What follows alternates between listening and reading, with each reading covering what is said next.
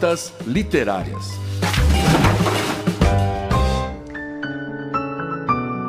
Estou de novo pensando na beleza, em como algumas coisas são caçadas porque achamos que elas são bonitas. Se comparada com a história do nosso planeta, uma vida individual é tão curta, um piscar de olhos, como dizem. Então, ser belo, mesmo que do dia em que você nasce até o dia em que você morre, é ser belo apenas por um instante. Este é o Rotas Literárias, programa que vai apresentar grandes clássicos da literatura ao redor do mundo e te ajudar a expandir seus caminhos nas suas próximas escolhas de leitura. Eu sou Igor Alves, diretamente dos estúdios da Rádio TV FAP. E eu sou Cláudia Muniz. Seja muito bem-vindo para mais essa viagem por um mar de livros. Esse é um programa que a gente quer fazer junto com você. Fique atento em nossas publicações do Instagram, no arroba Rádio TV FAAP, para deixar suas perguntas, comentários e sugestões de livros para trazermos aqui. A nossa rota literária deste semestre é na Ásia, partindo da China, indo para o Vietnã, Coreia do Sul e o destino final é o Japão. O autor vietnamita sobre o qual vamos conversar hoje é Ocean Vuong, poeta e escritor, nomeado pela BuzzFeed Books como um dos 32 escritores asio-americanos essenciais ele é autor da coleção de poesias Night Sky with Exit Wants, muito aclamada e ganhadora de quatro prêmios, além de estar entre o top 10 livros do New York Times em 2016.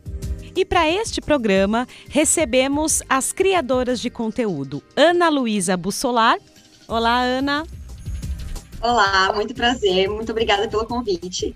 A Ana é criadora do canal do YouTube Livros e Mais e a Suelen Gagliano, também do canal do YouTube Su Gagliano. Seja bem-vinda, Su. Olá, muito obrigada e muito obrigada pelo convite novamente. Sobre a Terra somos belos por um instante. Não é como se esperaria de um poeta um livro de poesias. Embora o próprio título dê o indício da beleza das reflexões propostas indiretamente ao leitor. Mergulhando em um mar de histórias envoltas por uma sociedade conturbada pelo conflito, as memórias com a mãe e outros familiares adquirem uma nova proporção para além do pessoal.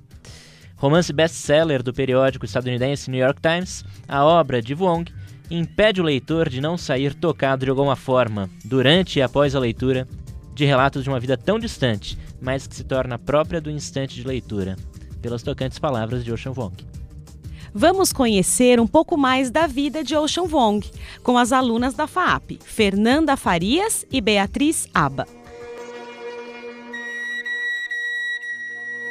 Ocean Vong é um escritor, poeta e romancista. Nasceu em 14 de outubro de 1988 em Saigon, no Vietnã.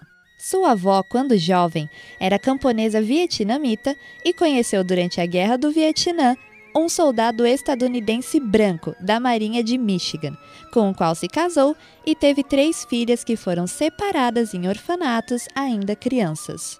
Na fase adulta, as três filhas se reuniram e fugiram do Vietnã, depois de uma suspeita das autoridades de que a mãe de Ocean trabalhava de forma ilegal.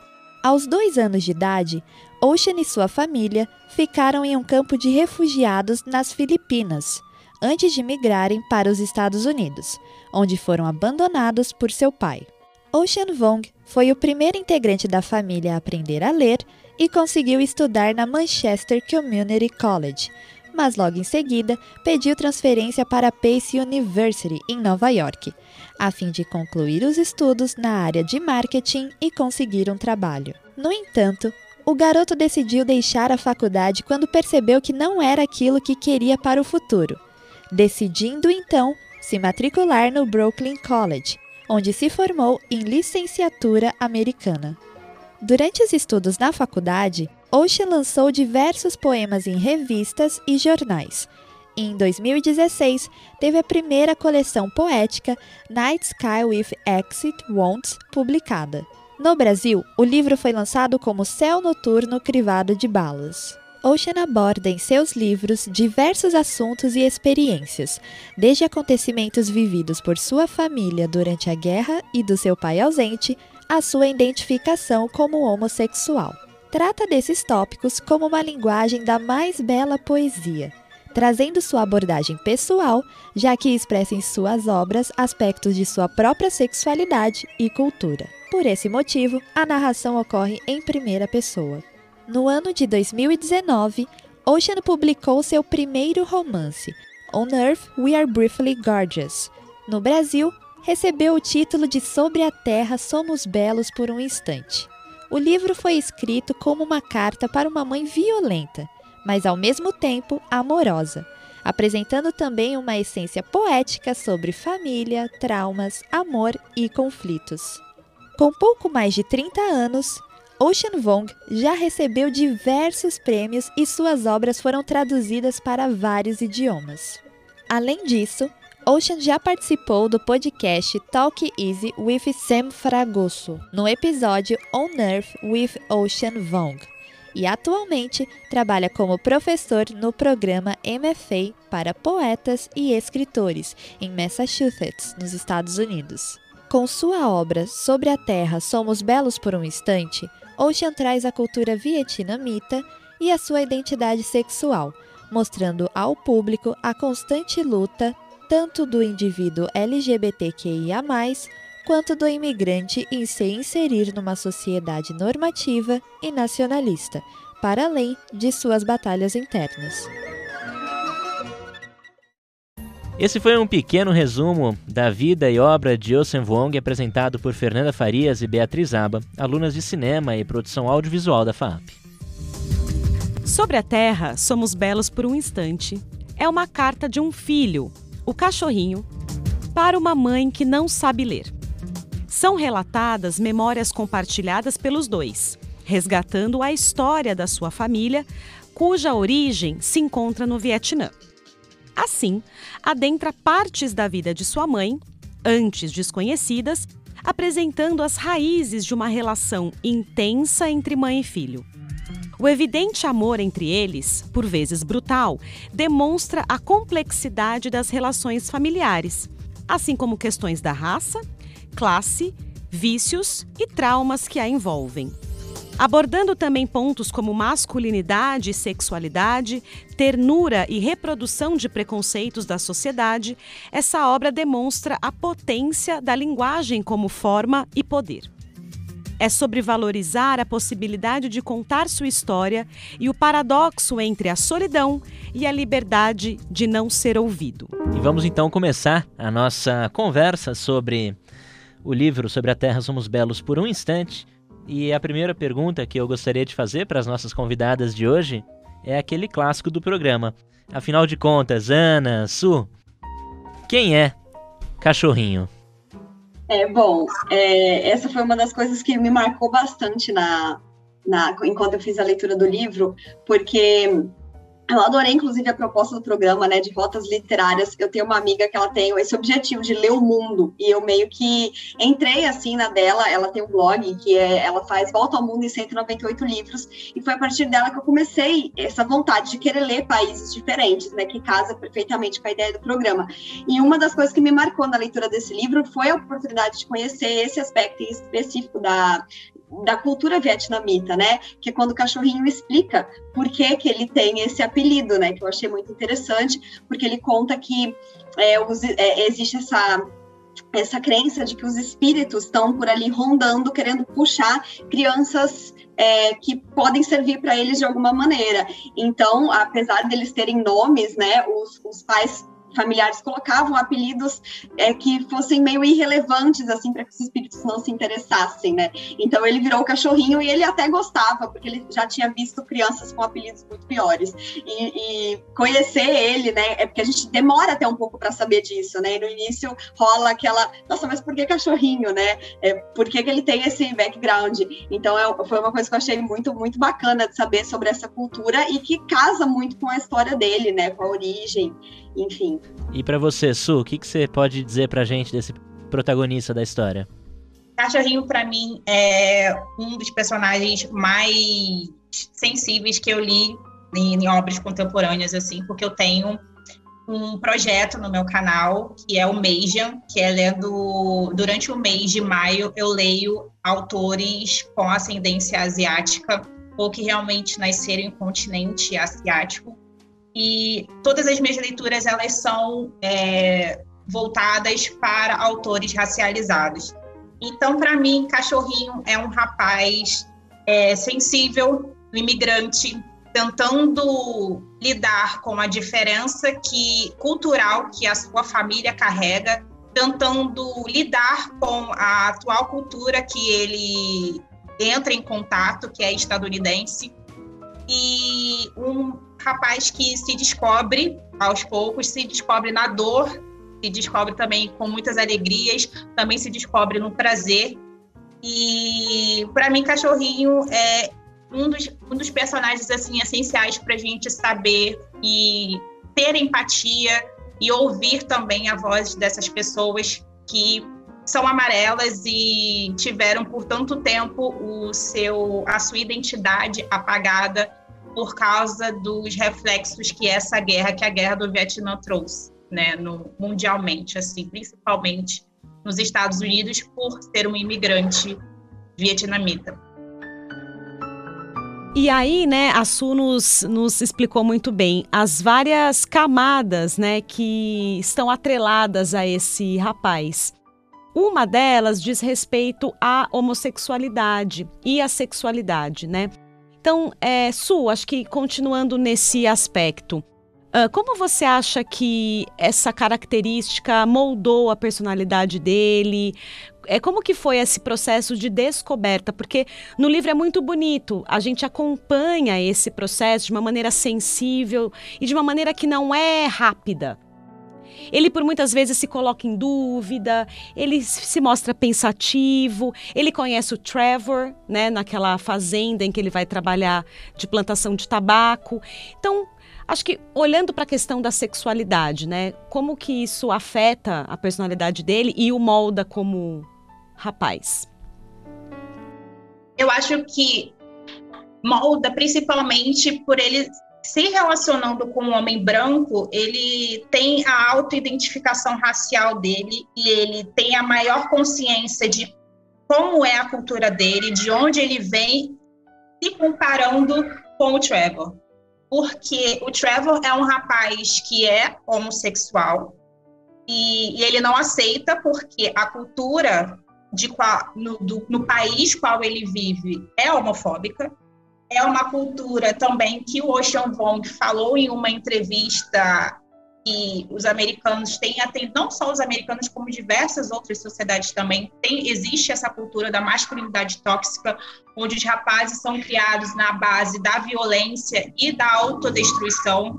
Então, eu acho que ele se reconhece como realmente ele é, porque ele se afasta daquilo do que o Trevor apresenta. Eu tive essa sensação.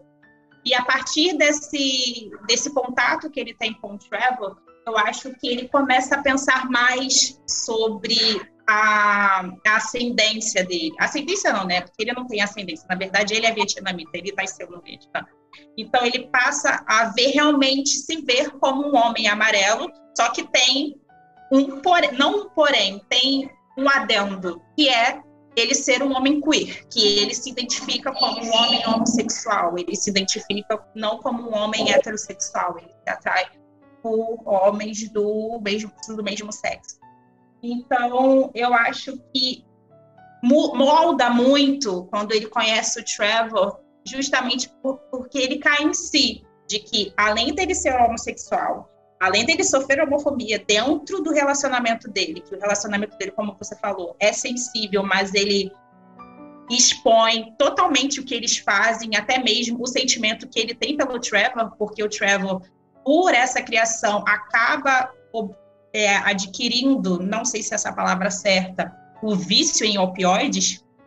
É, ele tem a consciência de que ele é um homem amarelo, ele tem a consciência de como que ele tem que se portar se portar, ele tem a consciência de que talvez aquele relacionamento não vá para frente, porque ele não é como Trevor. É como se ele usasse aquilo que ele pode ser o que ele quer e o Trevor não. Então ele meio que olha o Trevor a par, sabe? É, o Trevor não faz parte dele. Ele olha a par e ele vê que ele é outra coisa. E o Trevor é uma outra coisa por conta da criação e cultural. Obrigado, Su. É, Ana, aproveitando esses comentários que a Su fez agora há pouco sobre essa autodescoberta do protagonista ao longo da história, existe um outro ponto que também é bastante importante sobre a relação desse rapaz com a sua mãe, para quem ele escreve ao longo de todo o livro. Então eu gostaria que você contasse um pouco pra gente como que é essa relação do cachorrinho com a mãe. E qual a importância dela para ele se formar enquanto um vietnamita. É, bom, essa foi uma das coisas que mais me chamou a atenção no livro. É, quando eu conheci o livro, eu dei uma folhada na, na primeira página e descobri então que o livro era uma carta que ele estava escrevendo para a mãe dele. E eu já acho a primeira página assim de uma sensibilidade sem tamanho, porque ele abre para gente, né, que ele está escrevendo uma carta para uma mãe que não sabe ler e que por saber disso ele sabe que cada palavra a mais que ele coloca na carta é, faz com que ele se afaste mais da mãe. Que adianta você se comunicar com alguém que não está sabendo ler? E ele já deixa isso muito claro no início, e já é uma forma de mostrar esse abismo que existe na relação entre ele e a mãe, mas que ele tenta, de alguma forma, por meio dos sentimentos, é, ultrapassar né? E então, ao longo da, dessa sua grande carta, ele vai, né, fazendo regressões e narrando vários momentos que ele teve com a mãe dele, que são muito delicados, mas eu acho que no fim das contas, o livro, a carta como um todo, é quase como uma aceitação de perdão, uma compreensão que ele passa a ter dessa mãe, de quem foi essa mãe e de por que ela agiu como ela agiu a vida toda, né? Tem um momento que me marcou bastante, que ele fala assim: Você é minha mãe, mas você também é um monstro, mas você também é minha mãe. E, e, e à medida que ele cresce, ele vai entendendo por que, que essa mãe era esse monstro, né? Então ela era uma mãe violenta, era uma mãe que batia, era uma mãe que gritava, mas só muitos anos depois ele vai entender a dimensão do que essa mãe viveu. Ela viveu uma guerra, ela viveu muita violência. Em determinado ponto também ele faz essa reflexão de que, na verdade, pais traumatizados costumam ser mais violentos, porque eles querem de alguma forma é, é, é, é, como se fosse uma defesa. Então, eles mesmos passam um pouco de violência para o filho, para que a violência que ele sofra fora de casa não seja inédita. Então, a relação deles foi muito marcada por isso, e esse é o momento em que ele está meio que perdoando essa mãe, lavando a roupa suja, assim, nessa grande carta, colocando todos os seus sentimentos à flor da pele, por mais que ele saiba que isso é, é um trabalho que ele faz com ele mesmo, porque ela não sabe ler, então ela não vai acessar. É quase que uma terapia que ele faz ali, né? É, e eu acho extremamente sensível, muito, muito profundo, e fico pensando é, e qual parte disso é real para o autor, né? Porque a gente sabe que é um livro de autoficção, muito do que tem aqui é, faz muito parte da vida do autor, e eu fico pensando na relação dele com a mãe, assim, no que disso foi real para ele, porque o livro é uma jorrada de sentimentos, né? E chega muito para o leitor, então acho que ele consegue fazer muito bem esse trabalho. Eu até vi numa entrevista dele que ele, de início, o intuito dele era fazer com que o livro contasse a vida dele, depois ele foi colocando vários elementos de escrita, e aí fugiu do, do que, do que ele realmente queria. E aí ele fala que eu misturei tudo e, e eu transformei tudo em arte, sabe? E a, a conexão com a mãe dele, ele tem uma conexão muito forte com a mãe dele, tanto que nessa entrevista que eu assisti, o entrevistador falou assim: Ah, sua mãe ainda fala inglês? Aí ele falou: Ah, não, ela não faz questão de falar muito bem inglês. Aí ele fala assim: Ah, então dá, fala alguma coisa para sua mãe vietnamita, pra, porque ele ficou super emocionado por estar falando sobre o seu livro com a TV. E aí ele falou com ela, deu, mandou uma mensagem para ela em vietnamita. Foi muito bonito. É, e, e, acho que vocês estão tocando em pontos cruciais, né, dessa história e a história de vida do Ocean Vong a questão do trauma também me chamou muito a atenção. E, e esse trauma, ele vai mostrando que ele não é só uh, da mãe dele, da Rose, né? Mas ele vem da Lã, da avó dele, né?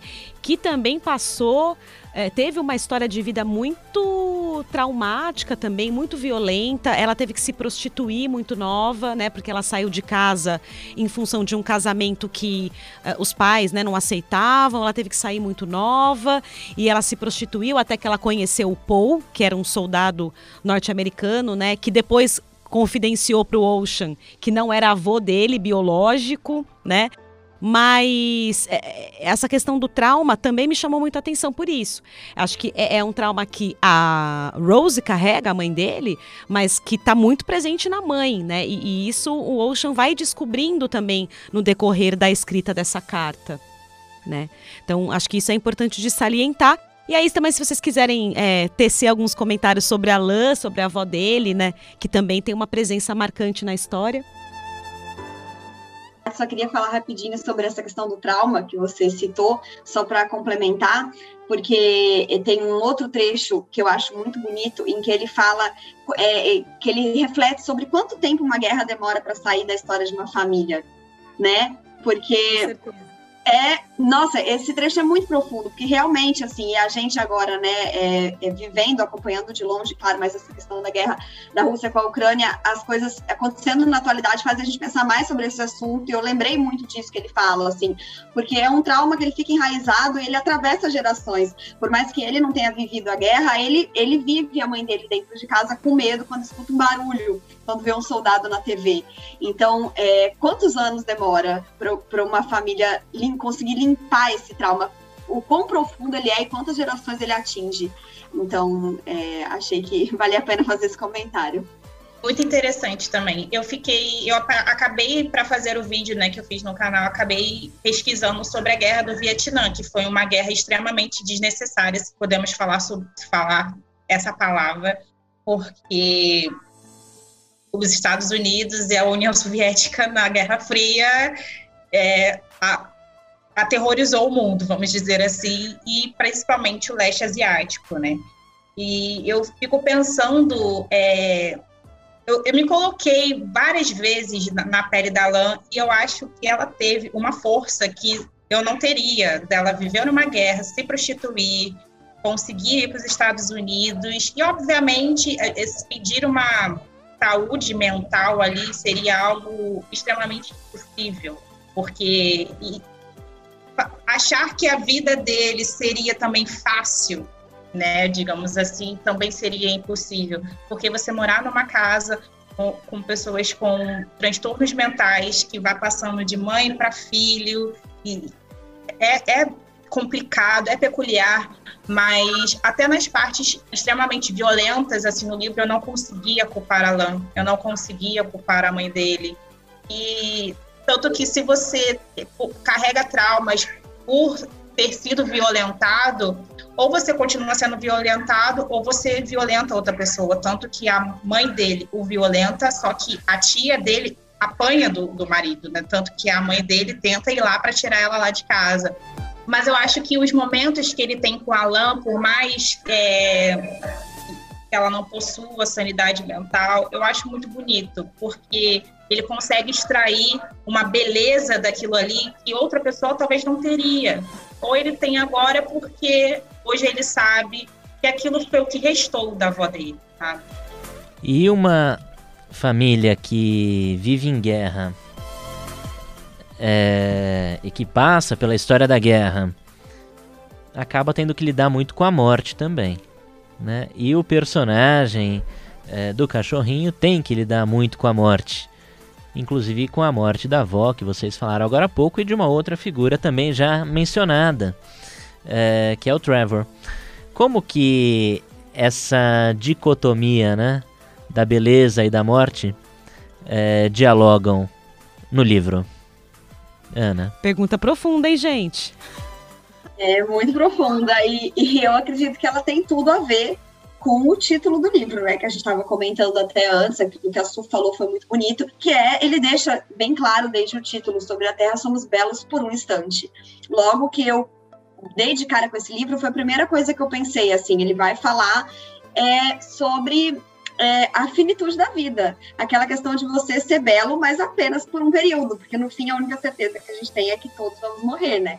E além disso, ele fala muito no livro sobre como a sobrevivência é, te marca de mil maneiras possíveis, né? Então é muito dolorido você ser um sobrevivente, porque você deixa pessoas para trás, né? Pessoas estão morrendo à sua volta, você está vivendo uma guerra, ou seja, qualquer, qualquer outra coisa, mas ele fala muito que ele transforma essa sobrevivência num impulso de vida.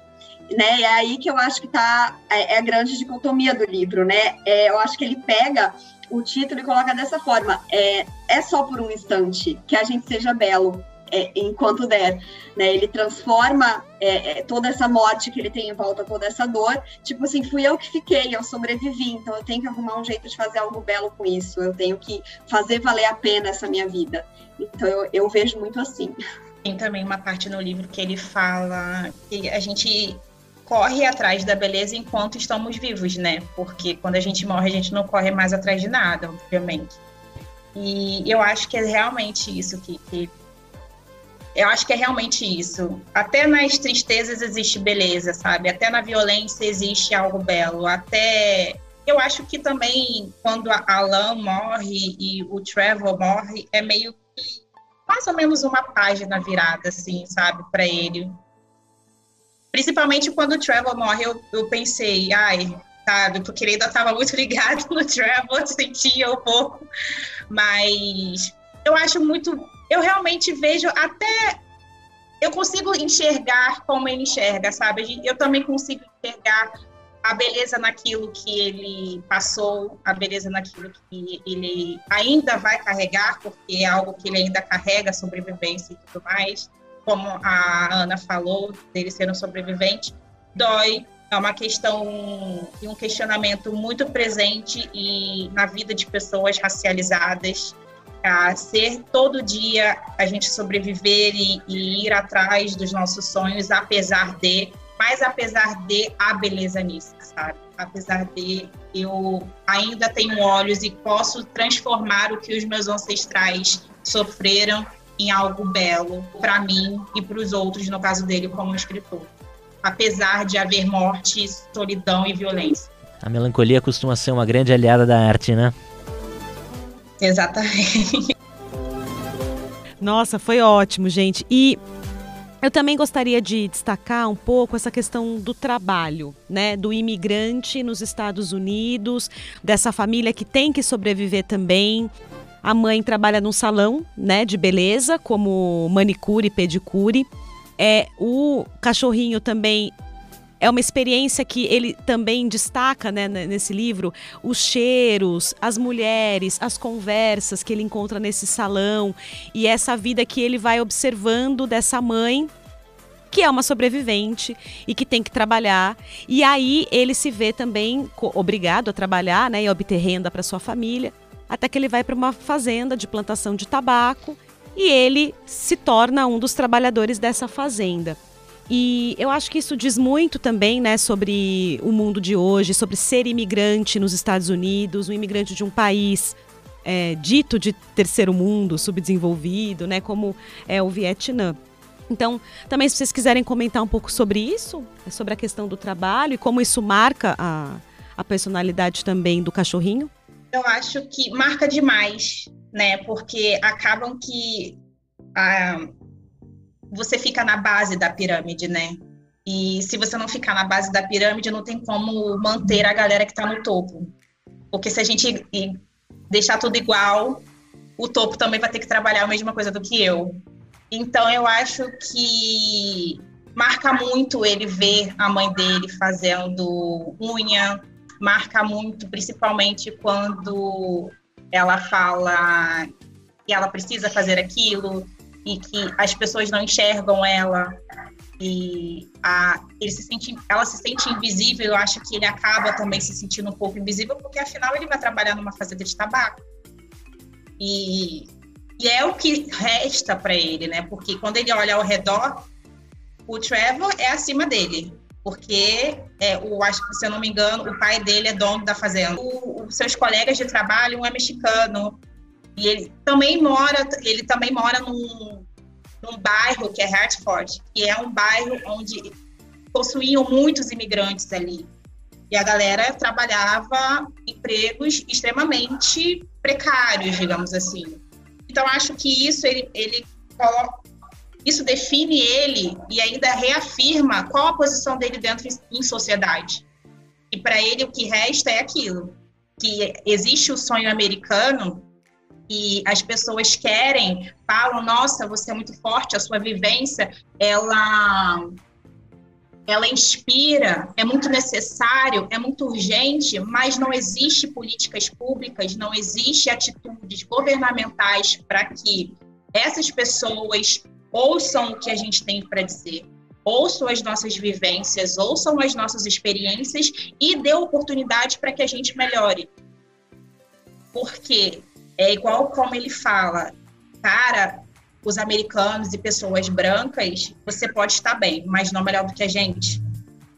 E é, há racismo, não só xenofobia nisso, mas há racismo dentro disso também. E isso não é algo que somente impera nos Estados Unidos, também é algo que não impera somente com imigrantes, impera com quem está na base. Quem está na base são pessoas racializadas, negros, indígenas, latinos, asiáticos. Então, isso reafirma a identidade dele, eu acredito. Isso reafirma qual a posição dele na sociedade e ele começa a se ver, não, eu não sou como Trevor. Eu sou, como ele fala, uma bicha amarela que mora no bairro tal, que eu tenho uma avó totalmente assombrada pela guerra, eu tenho uma mãe total, extremamente violenta porque tem transtornos mentais e esse sonho americano que vocês dizem que a gente tem a possibilidade de alcançar e almejar e fazer é uma utopia, porque eu nunca vou chegar lá. E quando alguém como eu chega lá, vocês fazem de tudo para apagar a minha ancestralidade. Tanto que ele dá o exemplo do jogador de golfe, que o pai é negro e a mãe é asiática, as pessoas só reconhecem ele como negro, e a mãe dele fala, ué, mas a mãe dele é asiática, por que, que ninguém fala que ele é asiático? Então, existe isso, sabe? E pessoas asiáticas, por mais que estejam lá ou tenham nascido lá, sempre serão aquilo, sempre serão a parte. E para ser a parte, para você deixar sempre essa pessoa a parte, ela tem que estar na base da pirâmide. E aí, eu acho que isso define realmente ele como, como ele é, como cidadão, como homem amarelo, como vietnamita, como asiático. É, concordo totalmente com a sua, assim, é, o trabalho, ele é, ele é uma forma de marcar em que lugar da pirâmide essas pessoas estão, e, e, e, e refletir sobre essa questão do sonho americano, né? Tem uma frase que eu ressaltei aqui que é: ah, os Estados Unidos é um bom país. Isso depende de onde você olha, né? Então ele coloca isso em determinado momento do texto porque ele foi pequeno para lá, ele não tinha essa diferenciação do que era ser imigrante de maneira tão clara quanto os adultos à sua volta. Ele foi aprendendo isso com o tempo, com as vivências que ele tinha na escola, com o fato de perceber o trabalho que a mãe dele tinha, como que ela era tratada ali, até depois futuramente no próprio trabalho dele. É, eu acho que é sim a partir das posições de trabalho que ele, que ele percebe muito bem a diferença entre ele e outras pessoas que são americanas, que estão ali, que têm outros tipos de emprego, outros tipos de tratamento, e ele faz então essa provocação, né? É um bom país, mas depende de onde você olha. E ainda falando sobre essa questão da imigração, um, um outro momento que eu acho muito impactante no livro é quando ele fala que o que é um país se não uma sentença para toda a vida? Foi outra frase que eu grifei que eu achei muito profunda, porque é isso, né? O seu país, ele, ele não é só o lugar em que você nasceu, ele faz parte da sua história, ele está dentro de você de uma maneira que você nunca vai conseguir desassociar, por mais que você tente, por mais que você imigre. E isso está muito presente nele o tempo todo, mesmo ele tendo se mudado criança. O país dele está tá na carne dele de alguma forma. Ele grita de onde ele veio, de, mesmo que para ele não pareça, todos os coleguinhas vão enxergar assim. A linguagem é muito forte, tudo isso demarca. Então, um, país jamais vai ser só o lugar em que você nasceu. E isso faz diferença, principalmente quando você é um imigrante, né? Então, acho que tudo isso vai se completando à medida que a gente vai fazendo a leitura e vai ganhando novos elementos até da percepção que ele vai fazendo sobre ele mesmo e a posição dele nesses lugares. Sobre essa questão da identidade que você acabou, acabou de falar, Ana, a gente retorna, na verdade, para um ponto que é o ponto do idioma, da dificuldade da mãe de ter que lidar com a língua inglesa, né? E do, do ainda menino protagonista, que é quase como aquele que desvenda os Estados Unidos, Estados Unidos para a mãe, né? Aquele que traduz uh, os Estados Unidos para o vietnamita.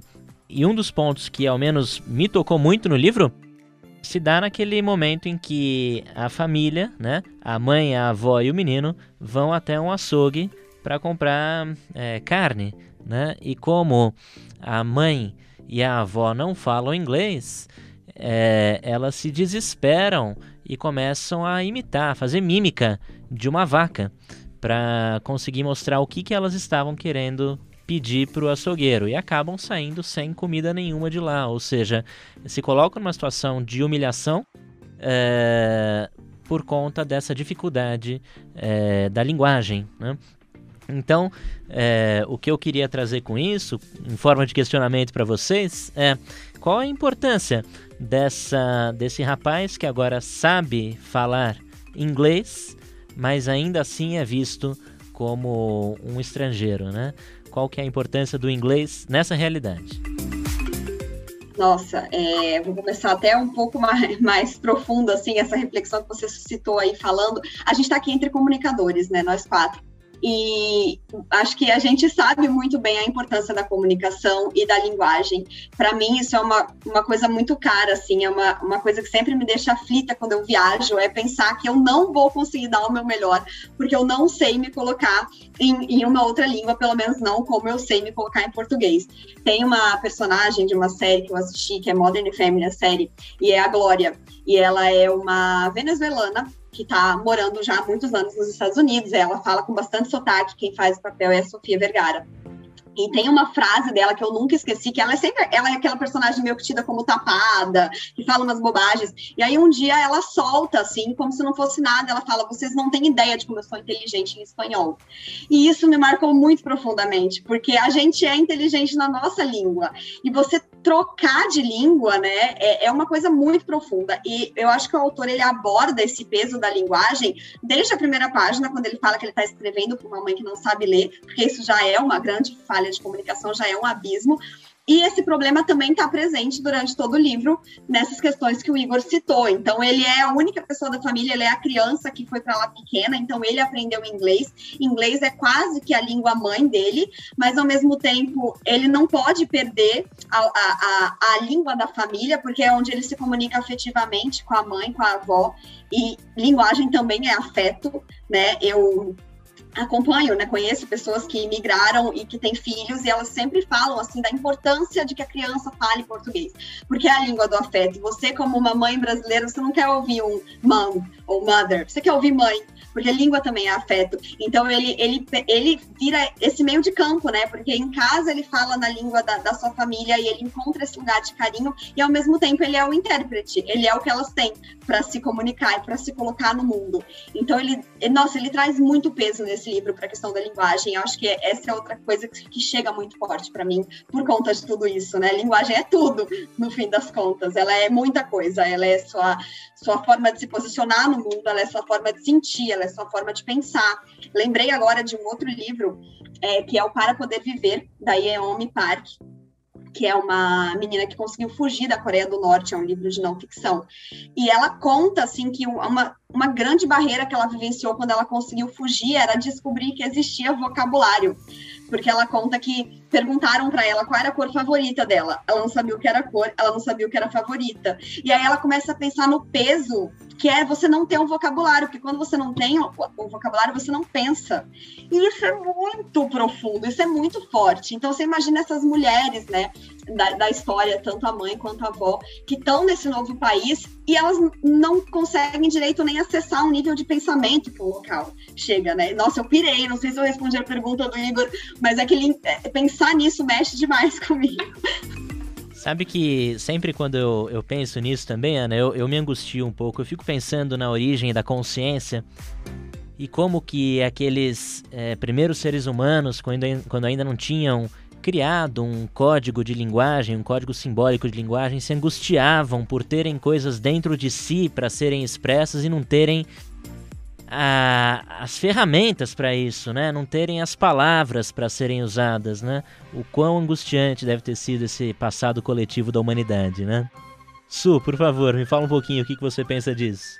Eu acho que a linguagem também demarca, sabe? É, o que ele é, o, o, te, o território onde ele vive demarca o que são os outros e o que eu sou e o que eu sou para os outros e também o que os outros são para mim porque ele tem uma consciência do que aconteceu, ele, porque ele viveu, só que ele não reflete sobre aquilo, ele, ele passa a refletir sobre aquilo anos depois, e ele vê o quanto que pessoas imigrantes, o quanto ele não era querido dentro daquele local, porque nem para comprar um pedaço de carne, a família dele conseguiu. E isso foi, isso foi, me tocou muito sabe? A linguagem, porque eu já morei também fora e era muito difícil para eu me virar, era tudo celular, e eu acabei retornando para o Brasil. Eu tinha uma, praticamente tudo para viver lá fora, e eu retornei justamente por causa da linguagem. Justamente porque, como a Ana falou, a linguagem do afeto, a minha linguagem de afeto, sempre vai ser o português. E eu nunca vou, aonde eu for, eu nunca vou deixar de ser brasileira. Eu nunca vou conseguir dizer as minhas experiências, as minhas vivências, o que eu penso, o que eu acho, se for em outra língua, por mais que eu seja fluente. E, e a gente tra e a língua, ela não só traz, não é somente comunicação, a língua traz um sentimento e a língua também traz uma beleza, sabe? Que eu acho que ele tenta expor isso de uma forma bem singela no livro, porque, na verdade, ele está escrevendo, é um, romance epistolar. Então, eu acho que ele fala que, já que a mãe dele não conseguia é, expor o que é belo, então ele conseguiu expor o que realmente foi belo na vida dela através da escrita. E eu acho isso muito sensacional, por isso que ele é extraordinário. Ele, para mim, ele é o. Não tem ninguém acima dele. Não, ele tá mentira, eu tô brincando. E uma coisa que me chamou a atenção, falando sobre linguagem, sobre palavras, é, é, a questão do nome da Lã e do nome da Rose, né? Que ele fala que a Lã deu o próprio nome. Ela se chamou de Lã, que significa orquídea. Achei isso tão bonito, né? É, é, foi a maneira que ela achou também, de, ela encontrou de ter alguma beleza na própria vida. Bom, pelo menos o meu nome é bonito. Né? Eu quero me dar um nome bonito. E deu um nome para a filha de Rose, que também é outra flor. Então, eu não queria deixar também de mencionar isso, porque eu acho isso muito poético, muito sensível. Eu acho que isso tem a ver também com a qualidade do Ocean Vong, né? Como é, escritor, como artista. É, é muito bonito mesmo. E assim, agora a gente está naquela etapa do programa de pedir para as nossas convidadas dicas de produtos audiovisuais, de livros, é, que elas tenham se recordado, que elas tenham feito relação lendo sobre a Terra Somos Belos por um instante. A Ana Luísa já deu para a gente aqui várias dicas durante as suas falas e tá tudo certo, Ana. Mas se você puder então comentar, ou esses mesmo que você já citou, ou algum outro, para os nossos espectadores.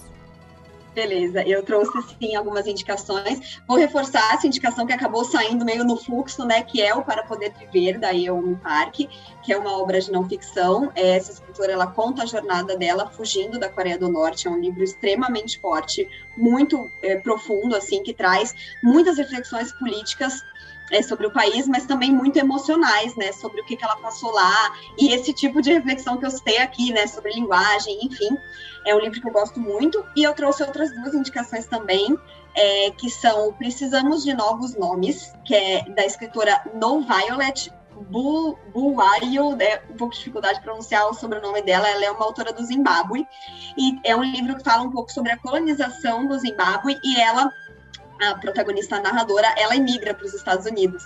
Então, para fugir dessa violência, da pobreza que ela vivia nesse país, a mãe dela manda ela para morar com uma tia nos Estados Unidos. E ela também, enfim, crescendo ali, né, nesse momento da adolescência, ela faz várias reflexões sobre você ser imigrante, você estar em outro país. Então, me remeteu muito ao livro do Ocean. E também eu, é, eu anotei aqui o Pachinko, da Min Jin Lee, que é uma escritora é, de origem sul-coreana, né? Se eu não me engano, ela já nasceu nos Estados Unidos, mas o livro é, é uma história de sul-coreanos e sobre o que eles passaram desde que ó, é uma história de várias gerações, são muitos anos acompanhando, e sobre o que os, os sul-coreanos passaram com a invasão é, japonesa no país e depois o tanto que eles tentam correr atrás do que o Japão tirou deles e, e mesmo assim, mesmo que eles tenham migrado para lá, para a Coreia do Sul para o Japão forçadamente para tentar novas oportunidades que o Japão tirou deles no próprio país, mesmo a quarta, a quinta geração de sul-coreanos no Japão ainda é vista como sul-coreano, não é vista como pertencente do país, ainda sofre preconceito. Então também me lembrou bastante esse livro. E você, Su? Eu ia recomendar Pachinko também, que tem a série na Apple TV+, que é, tá sensacional. Não é muito fiel ao livro, mas perpassa o livro, porque o livro foi escrito por 30 anos e agora a gente já está em uma nova geração, então está é, bem atual, assim, muito legal, exatamente como a Ana falou. E também traz duas realidades, né? Uma família coreana morando no Japão, visões de japoneses e tudo mais. E também queria indicar tudo que nunca contei da Celestine, que também é uma das minhas autoras favoritas, que fala muito sobre pertencimento, porque é uma menina que nasceu nos Estados Unidos, birracial, a mãe é branca e o pai é sino-americano, mas tem todas umas questões que envolvem a família que poderia ter culminado ou não na morte dela. E aí a gente vai vai contando por anos e anos e anos o que, que aconteceu que poderia ter culminado na morte dela. E aí a gente, porque não é spoiler, tá, gente? A primeira fase do livro é Lid está morta. Então, sabe? E a gente vai descobrir o que, que aconteceu. E é muito profundo. A gente não pode debater coisas superficialmente. É tudo tão profundo, tão profundo, que esse livro foi sensacional. Aproveitando que vocês estão focando no leste asiático, ter essas duas opções, porque o, em tudo que eu contei, os avós da Lídia vieram da China e tem toda aquela questão de imigração, como foi eles chegarem de solo americano e quanto eles sofreram por isso. Nossa, que riqueza de indicações. Igor, e você? O que você indica pra gente? Claudinha, hoje a minha indicação é musical. É, essa, esse livro do, do Ocean Vong, né, a poética dessa literatura, me remeteu muito à poética do nosso gênio Renato Russo.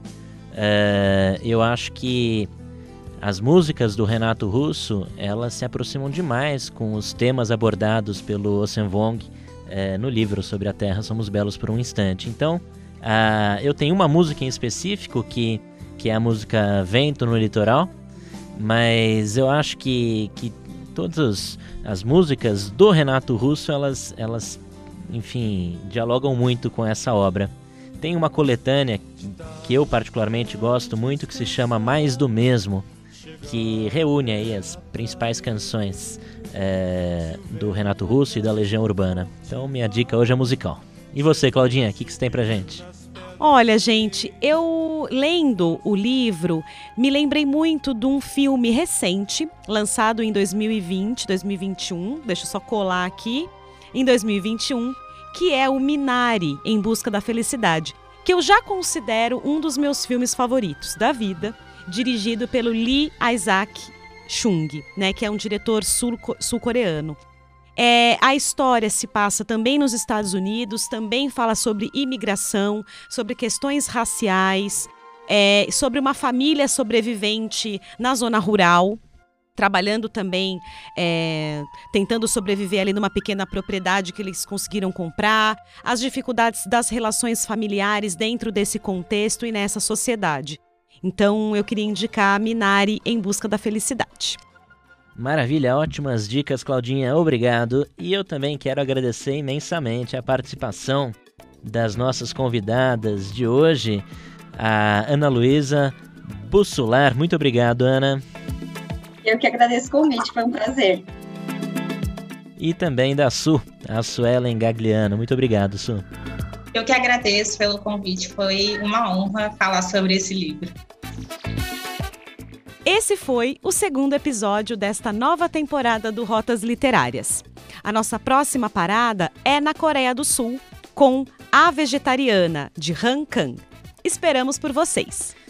Rotas Literárias tem a apresentação de Cláudia Muniz. E de Igor Alves. Produção de Fernanda Farias e Beatriz Aba. Gravação Micael Roira. Edição de Fernanda Farias. Supervisão Alziro Tonin. A gente se despede por aqui.